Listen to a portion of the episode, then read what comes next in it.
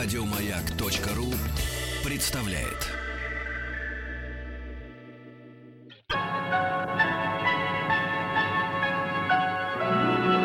Уральские самоцветы.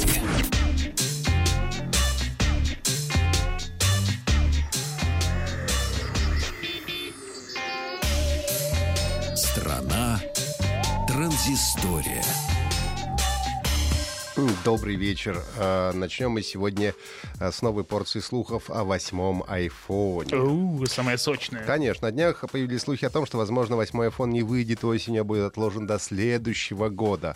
Как сообщили, конечно, неназванные источники из цепочки производственных поставок, все дело в дефиците ключевых компонентов смартфонов, и эти технические проблемы могут привести к задержке выпуска. Но вот не успели любители айфонов начать заламывать руки, как э, аналитик инвестиционного банка JP Morgan заявил, что Apple с большой вероятностью может показать iPhone 8 уже на конференции разработчиков э, Apple Worldwide Developers Conference, которая пройдет в Сан-Хосе с 5 по 9, и- по 9 июня, то есть уже совсем скоро. Он как раз считает, что предварительно iPhone покажет летом, а в продаже они появятся осенью.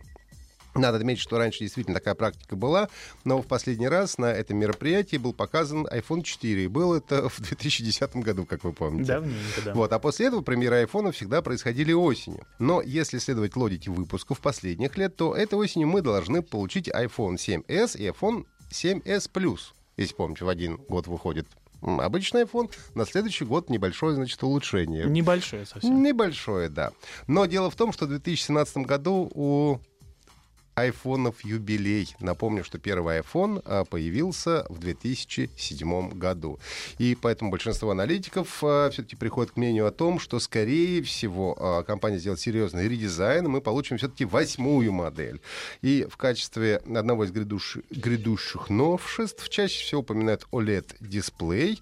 А, Также говорят, что iPhone 8 получит сенсорный экран во всю переднюю панель, аппаратная кнопка Home превратится в виртуальную, и ее функции будет выполнять участок экрана. Ну, если честно, то все равно еще ничего не понятно, поэтому э, будем ждать э, лета, ну, а скорее всего все-таки осенью.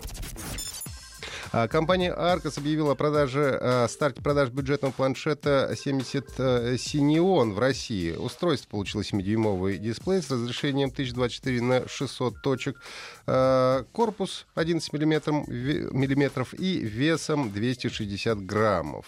Аппарат имеет 8 гигабайт внутренней памяти с возможностью расширения с помощью карт microSD.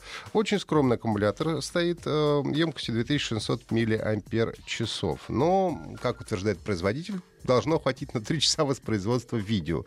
А, несмотря на то, что обладает скромными характеристиками, работает на Android 6.0, а, в общем-то, и цена у него не самая заоблачная. Продавать Arcos будут в России по цене 4799 рублей.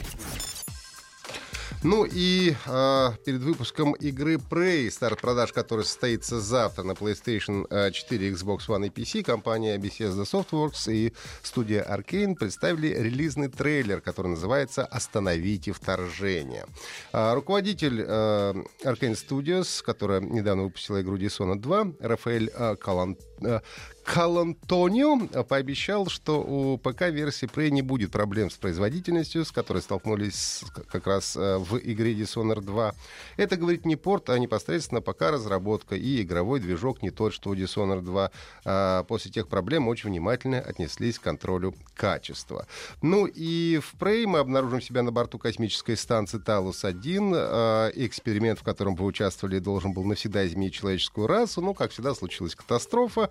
Станцию захватили враждебные пришельцы э, Тифаны. Ну и, конечно, Морган Ю, за которого мы и будем играть, сможет спасти человечество. Могу сказать, что это, конечно, игра э, для тех, кто ждал Half-Life 3, но не дождался. Потому что, э, в общем-то, э, ожидает нас похожая атмосфера, и даже имя главного героя, как мне кажется, Морган Ю, переплетается с Морганом Фриманом, который был героем как раз э, Half-Life. В любом случае, хочется надеяться, что нас ждет захватывающее научно-фантастическое приключение. Еще больше подкастов на радиомаяк.ру.